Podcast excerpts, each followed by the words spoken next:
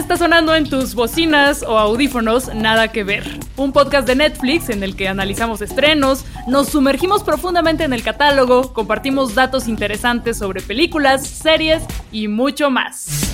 Yo soy Plaqueta y estoy casi casi segura de que el primer me gusta que di en Netflix fue para Orange is the New Black. ¿Cómo no? Yo soy Javier Ibarreche y si no me falla la memoria, el primer me gusta que puse en Netflix fue con Community, diciéndole yo al algoritmo, por favor, dame más de esto. Mi nombre es Luisa Iglesias Arvide y mi primer dedito arriba, sin lugar a dudas, en esta plataforma ha sido Better Call Saul y lo volvería a hacer una y otra y otra vez. Es más, le voy a dar dedito abajo solo para poderle dar dedito arriba una vez más y sentir que he hecho algo bueno por mi persona. Dibujo animado es una película, serie o corto en el que los personajes y objetos son figuras dibujadas, pues sí, como su nombre lo indica, que parecen tener movimiento gracias a técnicas de animación que han ido evolucionando. Y si bien siempre, siempre, siempre hubo dibujos animados orientados a públicos más maduros, históricamente este género se relaciona más con el consumo infantil cuando éramos niños, a la hora de cenar, antes de ir al colegio.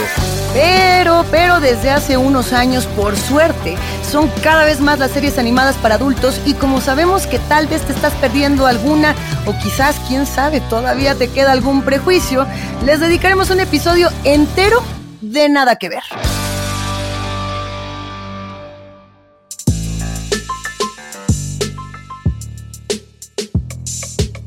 Bienvenidos, bienvenidas, bienvenides a este episodio que la verdad ya nos urgía a hacer y es el dedicado a la animación para adultos o animación no precisamente orientada a la niñez. No sé cómo le vamos a decir o cómo lo vamos a explicar. También siento que esta línea está un poco difusa. ¿Ustedes cómo lo ven?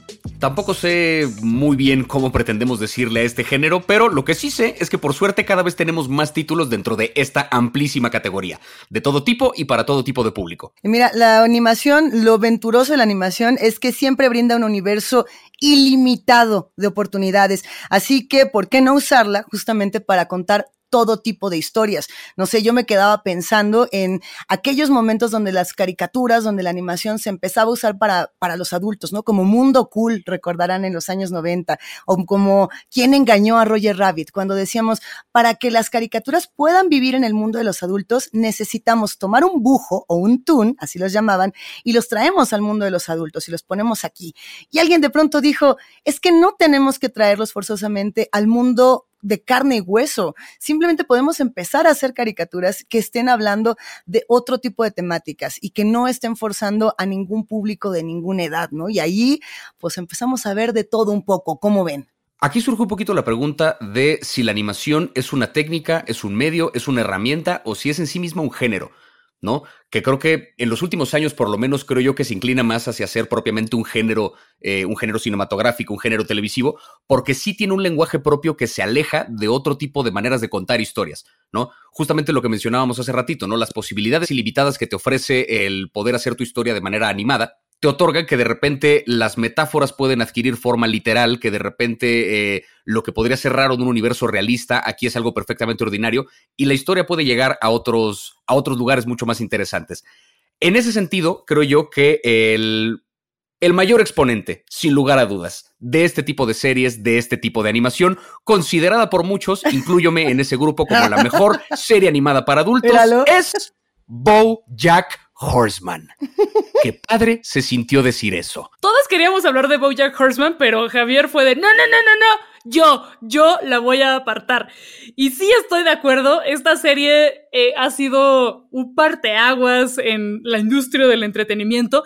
También siento que el final fue de los acontecimientos televisivos más importantes y comentados, siento yo, desde Breaking Bad o desde que veíamos telenovelas. Hijo, a, reserva de, de, todo lo que podamos comentar de esta serie que tiene una buena cantidad de temporadas, muchos dijeron se necesitaban más, muchas más. Para mí dura exactamente lo que tiene que durar una historia de estas dimensiones. Hay mucho que abordar.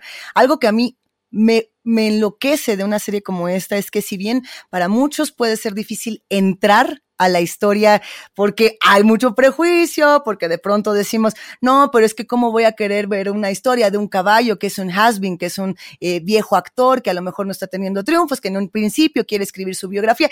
Ya, los spoilers los dejaremos para después, pero a mí algo que me encanta es que pone temas sociales sobre la mesa brutal, brutal. Es otro de esos que no tiene miedo a ser villanazo. Recuerdo uno de estos primeros episodios donde está hablando de las armas en Estados Unidos, que es un tema que en este momento está absolutamente vigente en México y en Latinoamérica. México demandando, por ejemplo, a, a los fabricantes de armas por todo lo que están haciendo. Y, y Boyac dice, pues, pues ahí está, y hasta los militares son malos de pronto por estarle entrando esto. Pero ¿será que me estoy adelantando, Javier? Tú dime, tú dime. Yo diría, pongamos un poquito en contexto al público con respecto a esta serie por si no la han visto. Bojack Horseman es una serie creada por eh, Rafael Bob Waxberg, eh, una serie animada que en 2013 le vendió a Netflix y que Netflix afortunadamente le dio total libertad creativa para hacer una temporada de 12 episodios.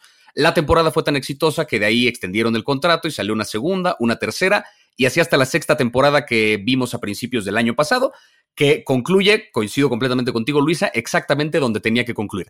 La serie cuenta la historia de Bojack Horseman, que es un caballo en un mundo en el que hay animales con forma de humanos y que hay también humanos este, de carne y hueso. Vaya, como que todas las especies conviven en un solo medio urbano gigantesco. ¿Seres antropomorfizados tú les llamarías? Ándale. Antropomorfizados, exactamente, ¿no? Y Bojack es un actor de sitcom, ¿no? Que fue un actor, el protagonista de una sitcom muy exitosa en los 90, sigue viviendo de las regalías de esa serie, pero tiene muchos años que ya no hace nada, tiene muchos años que no trabaja como actor, y la serie arranca cuando él contrata a Diane Newen, nunca he podido pronunciar bien el apellido, y hay un chiste en la serie al respecto, para que le escriba a ella su autobiografía, ¿no? Ella va a ser como el escritor fantasma de la autobiografía de Bojack, y a partir de revisitar su pasado es que Bojack empieza a abrir heridas viejas y empiezan a salir tramas nuevas, eh, alrededor de su vida y la serie lidia con las frustraciones de un actor que ya no ha trabajado, se burla de todo lo que hay que burlarse de, lo que ocurre en Hollywood, toca temas sociales, temas que tienen que ver con la discriminación de todo tipo.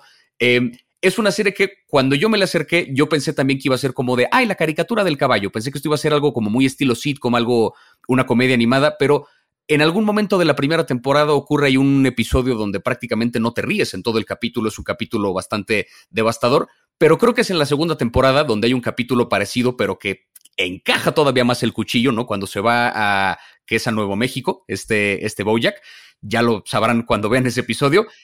Es un capítulo en el que te das cuenta de para dónde va esta serie. No es propiamente una comedia, no es propiamente un drama, es una cosa ahí en medio que justamente es algo que permite la animación.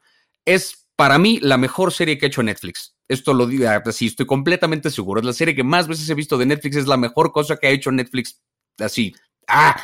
¡Qué buena es! Grita y manosea y, manotea y hace todo lo que tiene que hacer, plaqueta. Tal cual, es hilarante y dolorosa por partes iguales. Y bien hilarante y bien dolorosa. Y me encanta cómo aborda temas muy complejos que no son muy discutidos ni en la academia, ni en los medios audiovisuales, ni en ningún lado como la sexualidad, por ejemplo. Hay muy poca representación dentro de la representación LGBTQI más. Ese más, que es como de todo lo demás, la A de sexualidad casi no está representada. Y aquí tenemos un personaje que lo hace muy bien, que es Todd, que es como el roomie super forever, aparentemente bueno para nada, que luego vemos que no es tan bueno para nada, de, de Bojack. Eh, también habla, por ejemplo, del Me Too, de forma muy inteligente, habla de todos los matices y de cómo no es tan sencillo denunciar por las implicaciones que tiene para las mujeres y para las víctimas y cómo esto pone en riesgo sus carreras, o del tremendo problema que hay en Estados Unidos eh, de adicción a opiáceos y de los orígenes de este problema de salud pública. Oye, que, que, en esa parte a mí me interesó muchísimo darme un clavado en algunos textos académicos que incluso ya hay sobre Bojack Horseman, porque hay que decirlo, muchas personas se han tomado muy en serio lo que se dijo en esta serie, porque sí es un tema serio, porque habla de salud mental, porque habla de drogas, habla de adicciones, habla de muchos problemas que puede tener una sociedad como la americana, una sociedad mexicana como la que estamos, una sociedad latinoamericana. Es decir, eh, los conflictos de este personaje se pueden trasladar. Eh, y, en ese sentido, leyendo varios textos al respecto, a mí algo que me sorprendió mucho era una polémica que al parecer se dio hace unos pocos añitos cuando esta serie comenzaba, sobre la romantización de la depresión y la romantización de los personajes que tienen esta tendencia a ser, entre comillas, fracasados, a ser los malditos. En esta suerte de los malos son los villanos, los buenos son los héroes y los malditos son los condenados como Bojack Horseman, según Fernando Sabater, ¿no? Así, así ponía como esta categorización. Sabater no habló de Bojack Horseman, pero yo quiero que hable de esto, entonces hay que echarle un phone y hay que decirle que lo haga. Eh, pero lo que decían era, cuando ponemos un personaje tan llamativo como este, estamos fomentando, y esa es una pregunta, yo no voy a responderla aquí, estamos fomentando este tipo de, conductas o este tipo de exploraciones, o realmente lo que estamos haciendo es visibilizar que hay mucha gente en el mundo que está pasando por momentos igual de difíciles o más y no tenía un personaje con quien generar un espejo así. ¿Qué, qué piensan? Es que está raro, o sea, creo que es interesantísimo. Claro, y creo que me gusta que la serie tampoco se se da el lujo de contestar esa pregunta, sino de plantearla y de hacerla más directa. Hay en una temporada, sin spoiler gran cosa, Bojack participa en una serie, eh, una de estas series contemporáneas, ¿no? De protagonizada por un antihéroe, personaje complejo, borracho, atormentado por el pasado. Y en el momento del estreno de la serie, Diane, que en ese momento es su, su gran amiga, le dices que temo que esta serie va a justificar un montón de personas que creen que son igual de genios que el personaje por ser igual de patanes, ¿no? O sea, habla de cómo es una serie que va a justificar esa conducta. Es un guiño de la serie hablando de sí misma, ¿no? Eso es Bojack Horseman hablando de, ¿será que Bojack Horseman de alguna forma justifica este comportamiento nocivo porque hay como estoy de atormentado? Pero es que es una de las cosas interesantes que plantea esta serie. El propio creador de, de Bojack en algún momento dijo que una de sus fuertes inspiraciones para hacer la serie fue Mad Men cosa que uno no pensaría hablando de una caricatura de un caballo. Pero estamos hablando de un protagonista, no de, una especie de antihéroe que es es un personaje que aparentemente lo tiene todo, pero que cuando nos sumergimos en su mente resulta que sufre mucho. Y podrá parecer como muy condescendiente la premisa, pero sí es una pregunta interesante el decir cómo sufre alguien que lo tiene todo. Porque a final de cuentas es otro tipo de sufrimiento, y es el sufrimiento que puede vivir una figura como Bojack, que está en la cima de Hollywood, en el centro de atención de todo el mundo, pues hay un tipo de depresión, hay un tipo de, de, asunto de salud mental ahí como muy diferente a lo que vive cualquier otra persona. Es un personaje interesante a partir del cual explorarla. Y eso es lo que logra muy bien esta serie, ¿no? Que no es del todo una, no es del todo una tragedia, como si lo podrá ser una serie como Breaking Bad, pero tampoco es del todo una farsa, como si lo puede ser una cosa como Kimmy Schmidt. Es una cosa que está ahí en medio. O sea, es una tragedia que tiene elementos de pieza y que de repente le juega al absurdo. O sea, yo estoy seguro de que Bojack Horseman está a la altura de un Walter White, a la altura de un Tony Soprano, a la altura de un Don Draper. Es un personaje igual de complejo, igual de devastador. Sí, definitivamente, si no la han visto, vean Bojack Horseman, es una serie gigantesca, tiene todo para todo tipo de público. Hay además dentro de Netflix un par de contenidos adicionales que tienen que ver con Bojack Horseman. Hay por ahí un especial de Navidad que está bastante divertido y hay por ahí también un capítulo de Horsing Around. Horsing Around es la serie que dentro del universo de Bojack Horseman, Bojack protagonizaba en los 90 es la sitcom familiar de la cual él era el protagonista, que es muy chistoso porque es una sitcom con estructura de sitcom, pero que se burla de las sitcoms de esa época que hablaban de la familia. Es una cosa como muy metanarrativa, muy autorreferencial, y hay un capítulo especial de Horsing Around en alguna parte de Netflix, además de todo lo que hay de Bojack. Pero bueno, Afortunadamente no todas las series de las que vamos a hablar hoy son así de pesadas, tenemos contenido un poquito más ameno, un poquito más divertido.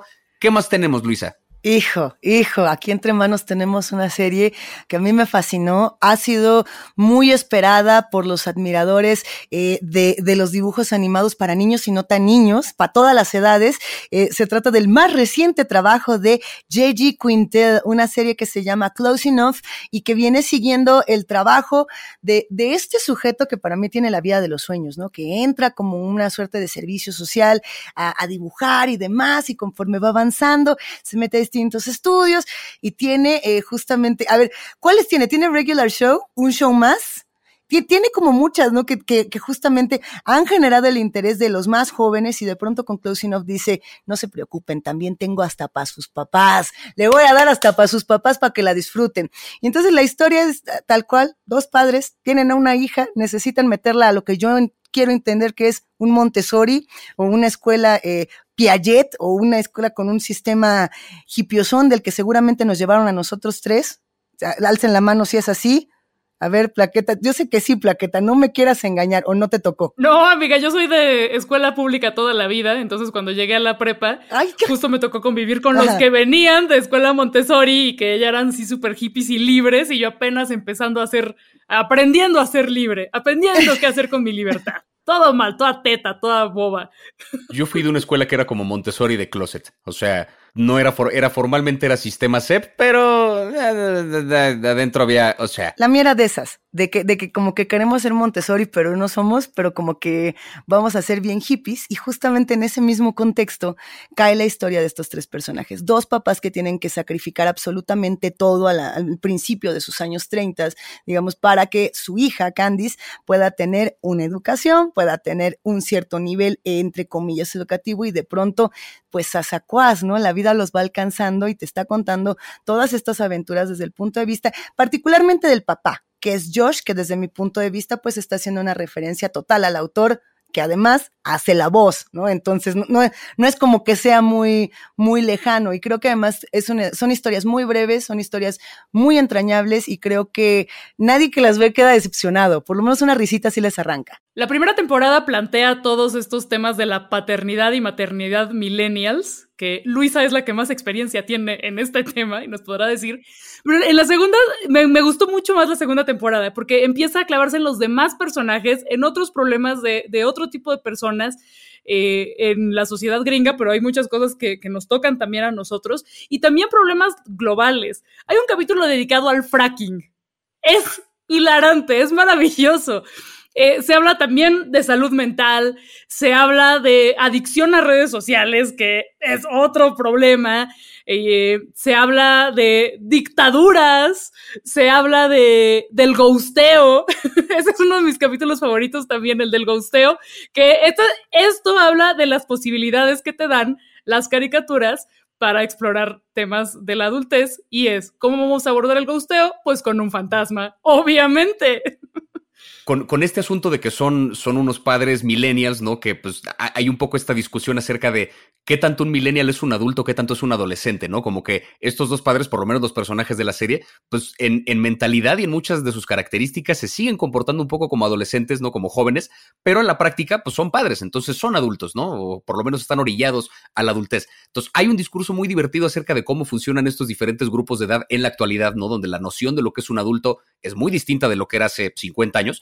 Eh, un capítulo que creo que marca muy bien esto es un episodio donde uno de los personajes de la serie se, mete a trabajar en una tienda que se llama Forever 23, ¿no? Entonces ella tiene 26, pero entra a trabajar a esta tienda que se llama Forever 23 y de repente resulta que los maniquís de esta tienda son gente de 23 años que decidió convertirse en maniquí para volverse literalmente Forever 23. La amiga, la amiga es Bridget, ¿verdad? La, la amiga a la que te estás refiriendo, que es la que tiene el pelo cortito. Exactamente, sí, sí, sí, sí, sí que es brutal. Entonces, ahí, claro, hay un discurso acerca de cómo aferrarse a cierta noción de juventud, pero de manera como bastante maquiavélica, en medio además de un mundo en el que, pues, esto de que una persona se puede convertir en un maniquí y, y vivir por siempre en una tienda es algo normal, ¿no? Como que tiene elementos ahí de realismo mágico en tanto que ocurren cosas que en cualquier otra realidad serían completamente inverosímiles, pero dentro de este mundo, pues es plausible. ¿no? O sea, que exista una tecnología que convierte a la gente en maniquís, eso pasa. Y ocurre en un capítulo y ya.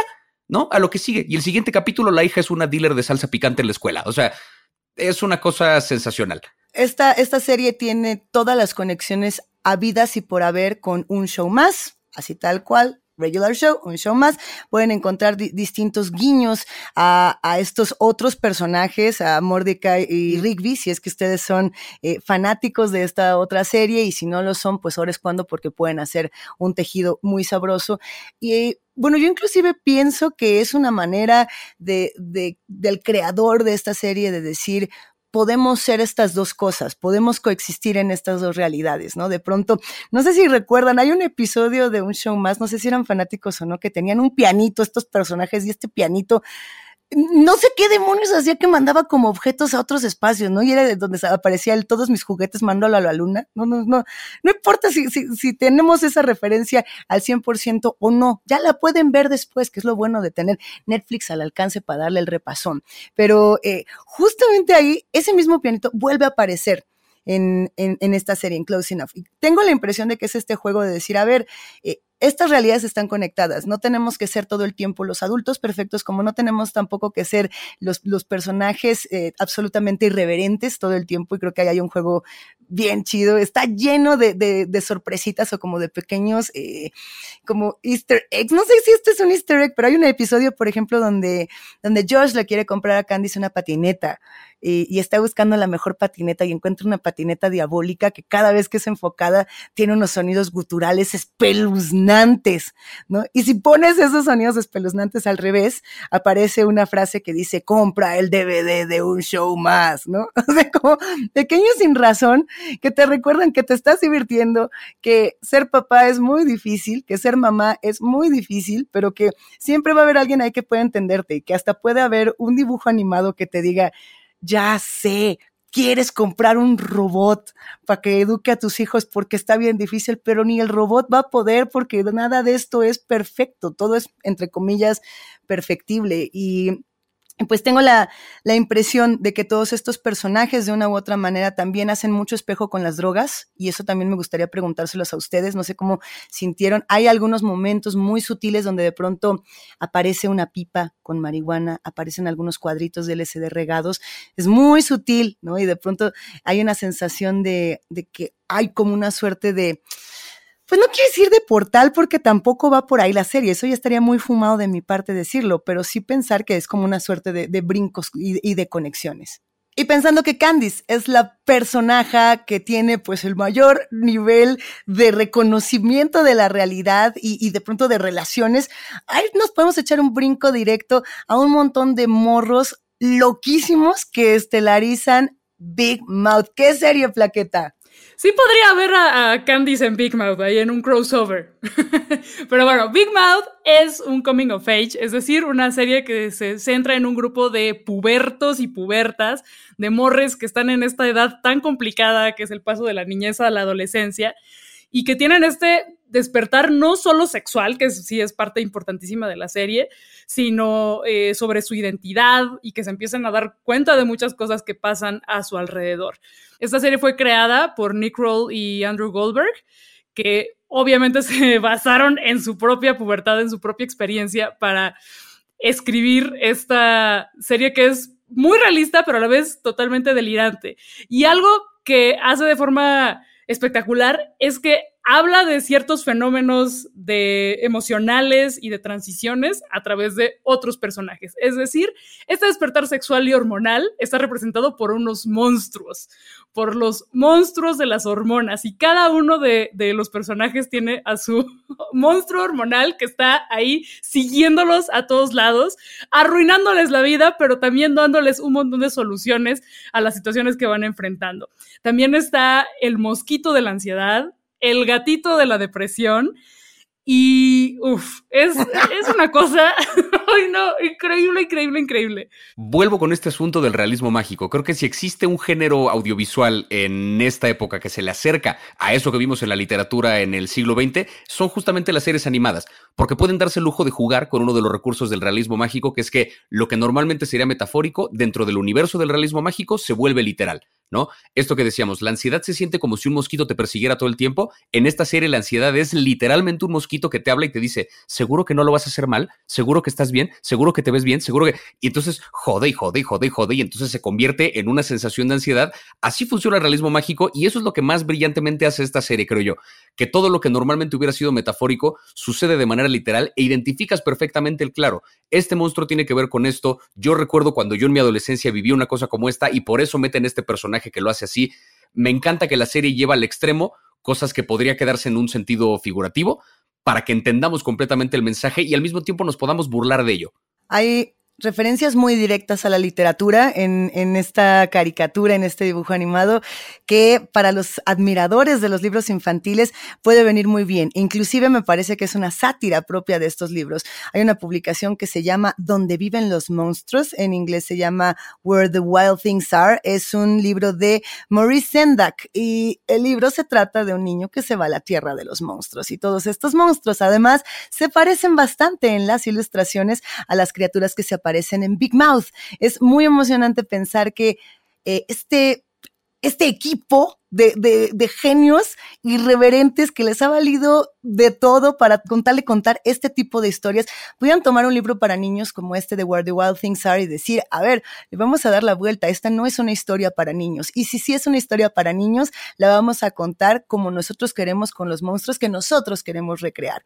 Entonces, yo toda la serie trataba de poner a todas estas criaturas o a todos estos eh, monstruos del despertar sexual, mosquitos de la ansiedad, etcétera, trataba de ubicarlos como en este espacio de lo literario y pensar que esas fábulas que nosotros tuvimos de niñas y de niños, ahora los más jóvenes las están teniendo de una manera totalmente irreverente. Y ahí me hace preguntarme algo que me gustaría consultar tanto con con este par de locochones que estamos por acá, este trío, como con quienes se encuentran del otro lado escuchándonos. Y es si consideran que esta es una serie que necesita públicos más jóvenes, porque nosotros la vemos y nos viene muy bien y nos acordamos de cuando teníamos 13 y ya nos estaba este, dando ganas un besito lo que tú quieras, ¿no? Pero, pero es una serie que tendrían que ver personas más jóvenes para identificarse y quizá para tener un mayor contexto o no. ¿Qué piensan? Pues yo pensaba preguntártelo a ti, dado que eres la representante de la maternidad en este, en este podcast. Yo creo, pero yo, yo en, mi tendencia anarca y, y, y, antiadultista, yo diría que por supuesto que sí, que es una serie que habla de forma muy divertida, muy clara y muy accesible de temas completamente necesarios. Eh, por ejemplo, la diversidad sexual, o sea, un, un, una morra o un morro que son pansexuales o son bisexuales y que no tienen muchas referencias, aquí pueden verse reflejados en estos personajes. También trata de manera eh, muy acertada las identidades trans, eso lo vemos en la cuarta temporada con el personaje de Natalie, o también la identidad racial. Eh, esto eh, en el personaje de Missy está súper, súper bien trabajado. Eh, que por cierto, esta personaje era interpretada por Jenny Slate, que es una chava blanca, que dijo, no, no, no, espérense, está mal que yo esté haciendo a este personaje. Entonces, ya me voy. Y con, en, en, una secuencia que es fantástica y que no la vamos a spoilerear, que la tienen que ver, cambia de actriz, de actriz de doblaje, y se convierte en Ayo Edberry, que a partir del noveno capítulo es ella quien hace la voz de Missy, que es uno de los personajes más fascinantes y que tienen un arco más emocionante y apasionante y, que es un personaje importantísimo. Y cabe mencionar también, creo que sobre esta pregunta de si, si valdría la pena verla como adolescente o no, creo que es una serie que a mí me funcionó muy bien a posteriori, ¿no? O sea, como pude reconocer mi adolescencia en esta serie, no sé si de haberla visto de adolescente hubiera reconocido esas cosas que estaban ocurriendo. A lo mejor hay cosas que sí están hechas para que un adolescente las vea y se reconozca. Creo que hay otras cosas que están hechas para que uno revisite la serie una vez que ya brincó la adolescencia y diga, sí es cierto, esto se sentía así y poder entenderlo y comunicarlo de otro modo. Creo que hay un poco para las dos. Y sobre esto que dices, Plaqueta, del personaje de Missy, eh, no solamente hacen este cambio ahí de la actriz, sino que hay un episodio donde habla con otro personaje que también es negro, donde de repente ella ubica que con otra persona negra hablaba diferente y le dice, ¿qué estás haciendo? Ah, se llama code switching. Y entonces tiene literalmente como un switcher ahí en el brazo donde puede hablar como cuando voy a hablar con un viejito italiano, cuando voy a hablar con una señora blanca, cuando voy a hablar con un no sé qué. Y hay en medio de eso una canción, que es una cosa que cabe, vale la pena recalcar de esta serie. La música, las secuencias musicales de esta serie son espectaculares esa canción del Code Switcher, yo me le regresé cuatro veces para volverla a escuchar porque se me quedó pegada y ahorita cuando mencionaste a Missy me regresó el Code Switching. Got the whole world on my dial. Off, off. Joya de serie, esta sí es absolutamente imperdible, además muy, muy educativa. Pero pasando ahora con un contenido que es quizá un poquito menos educativo, hay por ahí otra serie que yo disfruté bastante, Archer. ¿Qué pasa con la serie de Archer, Luisa? Ay, tengo un problema con Archer y quiero discutirlo. Quiero que hablemos de ello. Archer es una de las series más esperadas, más largas, por así decirlo, en términos de dibujos animados que han durado temporadas y temporadas y temporadas y temporadas. Ha sido uno de los grandes ejercicios de Adult Swim. Ha sido una serie aclamada que cuando se iba la gente dijo que no se me va. Eh, y desde mi punto de vista tiene uno de los personajes con los que menos he podido empatizar en la historia de las historias. No me cae bien. No puedo, pero todos los personajes a su alrededor sí me caen bien. Entonces es complicado. Bueno, no lo sé. No sé si es un personaje, no sé si es una mezcla de James Bond con Charlie Sheen, caime mal, eh, pero sabemos que es un agente secreto que al final del día todo le sale bien, ¿no? Esa es un poco la, la premisa de Archer durante estas 11 temporadas que tenemos. Estoy de acuerdo, es insoportable y me da mucha risa el origen de este personaje y es que al creador de esta serie, Adam Reed, estaba de vacaciones en España y veía así, ay, todas, las mujeres estaban súper guapas, wow, y yo soy un teto y no les puedo hablar. Entonces empezó a imaginar qué tipo de personaje sí iría a abordar a estas chicas hegemónicamente hermosas y decirles, hola nena, te invito a una bebida. y así nació este personaje tan baboso, malicioso, insoportable, guapo. Eh, odioso y entrañable a la vez. Sí, justamente la respuesta a la pregunta ¿qué clase de persona se le podría acercar a una mujer que no conoce y decirle, hola mi amor, te invito a un trago? Pues ese es Archer, ese es Archer. Esa es la respuesta. Y eso no necesariamente es algo bueno, pero creo que, creo que la serie lo sabe. Creo que la serie construyó a un personaje que no pretende no pretende eh, que empaticemos con él, pretende más bien burlarse un poco de cómo funcionan diferentes tipos de historia. Archer esencialmente es una especie de parodia de James Bond, ¿no? Tenemos este agente secreto que es Sterling Archer, que trabaja en una agencia en la que además eh, la jefa de la agencia es su mamá, ¿no? Hablando ahí de unos problemas, unas broncas edipescas terribles, ¿no? Que hacen muy explícitas en la serie. Y pues pensando en el personaje de James Bond, ¿no? Dices, un tipo que se la pasa, que dedica tanto tiempo a beber, a ligar, a ver cómo se viste y demás, pues en qué momento va a entrenar para ser un buen agente secreto, ¿no? Entonces claramente Archer, por eso nos lo muestran, es un tipo que no es que es un buen agente secreto, simplemente las cosas le salen bien porque vive en un mundo que lo favorece por toda clase de razones. Lo que es interesante es que es además una serie que ha evolucionado mucho conforme pasaron eh, las temporadas. Son como cuatro temporadas donde se concentra como en este rollo sesentero, setentero de espionaje, muy al estilo de James Bond, pero por ahí en la quinta temporada, eh, cuando hicieron como una especie de reboot de la serie, porque tenían una bronca con que la agencia de inteligencia en la que trabajaban se llamaba ISIS, y pues de repente, oh sorpresa, ese es el nombre de otro grupo famosón que pues no está tan padre.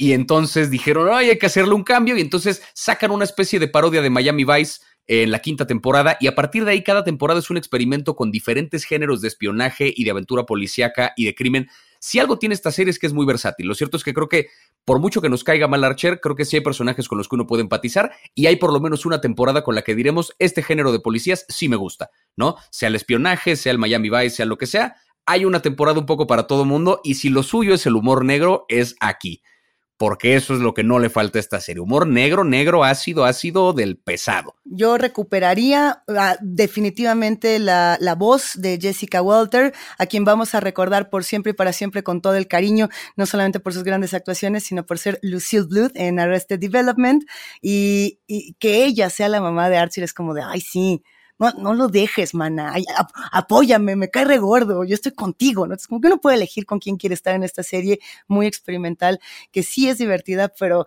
hijo, yo, yo creo que va a haber más de uno que van a decir, pero ¿por qué les cae bien este sujeto?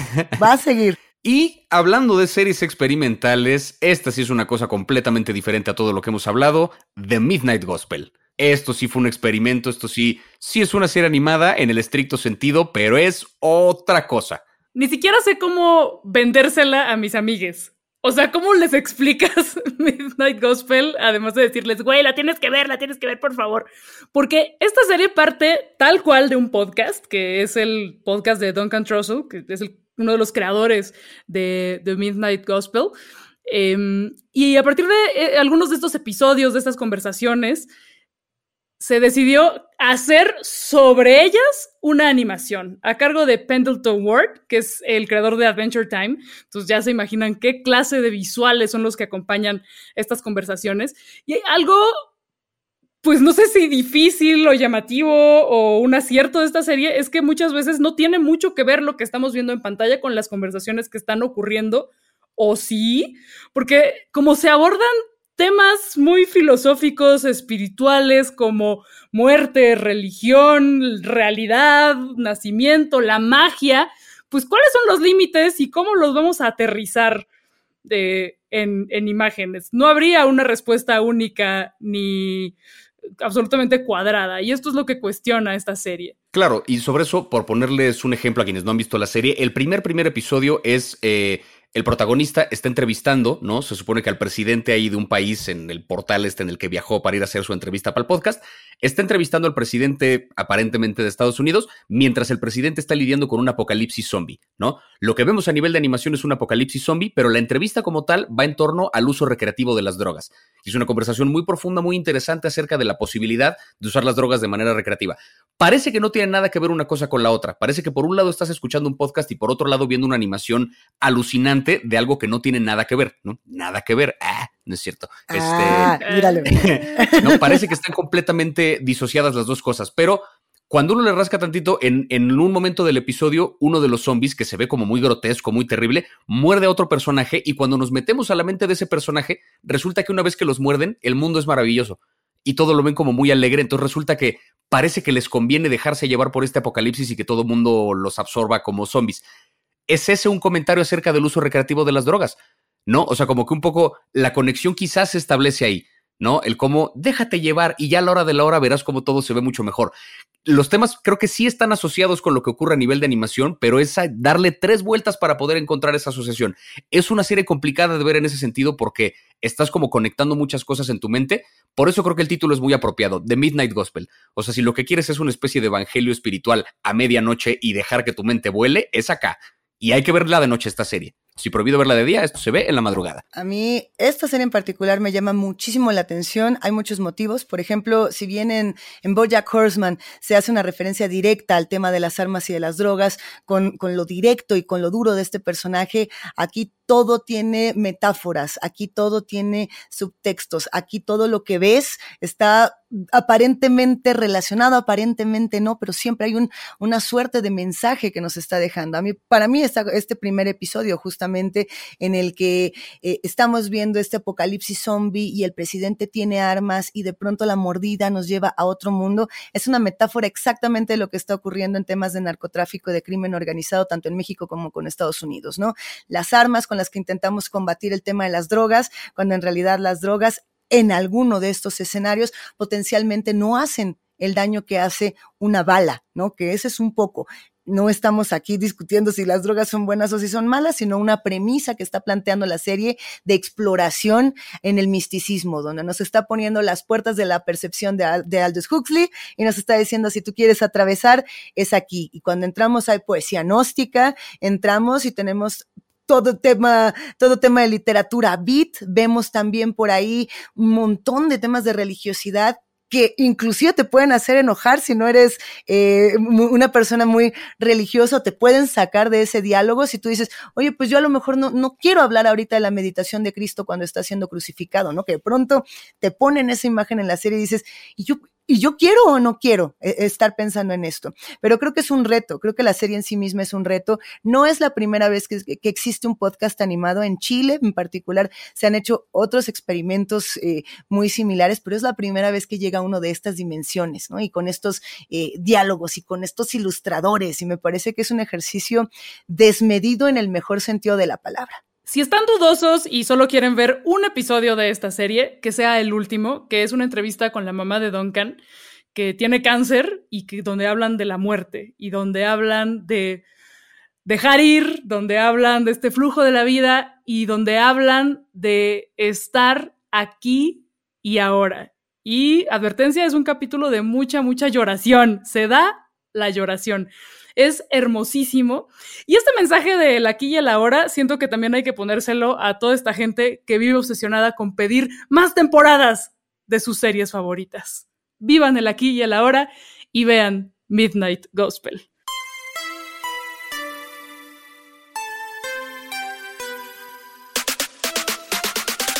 Podríamos pasarnos horas recomendando series animadas que son no solamente para todo público, sino más específicamente para adultos, pero eh, antes de despedirnos yo quisiera recomendar una última serie que es la serie de Disenchantment o Desencanto en español, una serie animada original de Netflix que fue eh, creada por Matt Groening, el creador original de Los Simpson, y de Futurama y de tantos clásicos animados para adultos que ya hemos visitado varias veces.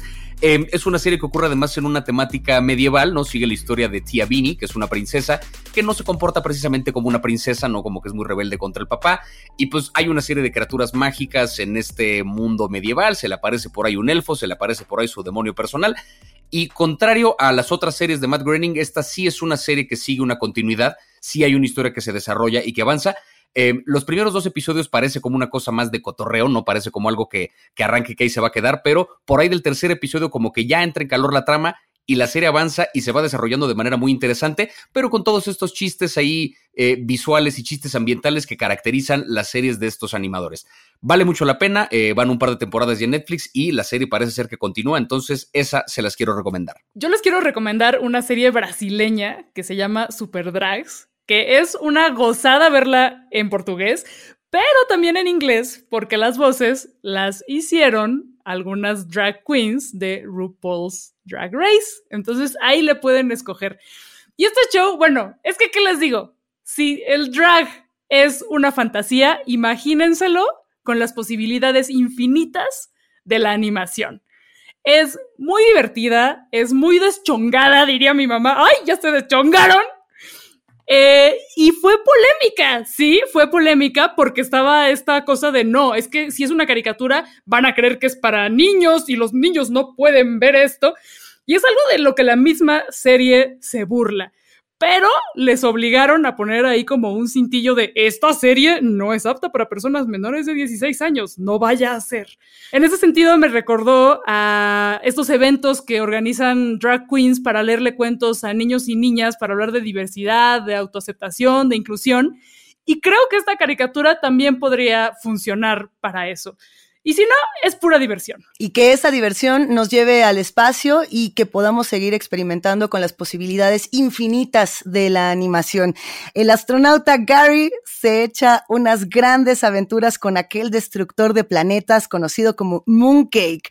No sabemos bien a bien de dónde viene este ser, pero lo vamos a descubrir y vamos además a enterarnos de una de las historias de amistad más chulas de preciosas en esta serie llamada Final Space. Una serie que además ha generado un público muy, muy fanático, emocionado. Esta serie la descubrió Conan O'Brien y hay que decir que tiene mucho el humor estadounidense, mucho ese humor eh, en algunos casos de Conan O'Brien, pero también de los grandes escritores que tiene detrás.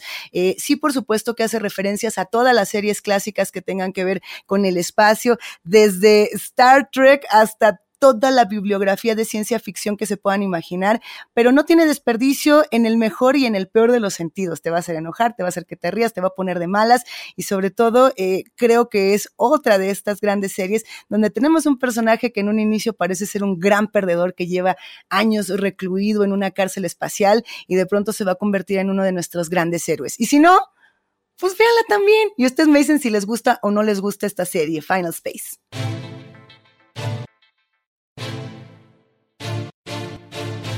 No puedo creer la cantidad y la variedad que hay, eh, todos los temas que se pueden tratar, el humor, la profundidad. Uf.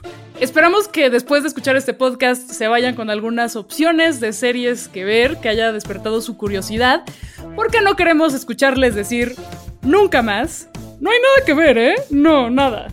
Ah, y si se preguntan por qué no mencionamos anime, es porque seguramente le dedicaremos un capítulo entero, ya que es todo otro lenguaje, todo otro medio y hay una cantidad inmensa de opciones y es un universo muy rico por explorar a detalle que estaremos mencionando eventualmente en otro episodio de Nada que Ver. Y por eso no vayan a olvidarse de seguirnos en Spotify o en su aplicación de podcast consentida. Nosotras, nosotros somos Plaqueta, Javier y Luisa y esto fue Nada que Ver, un podcast de Netflix producido por el equipo de Posta. Gracias por escucharnos.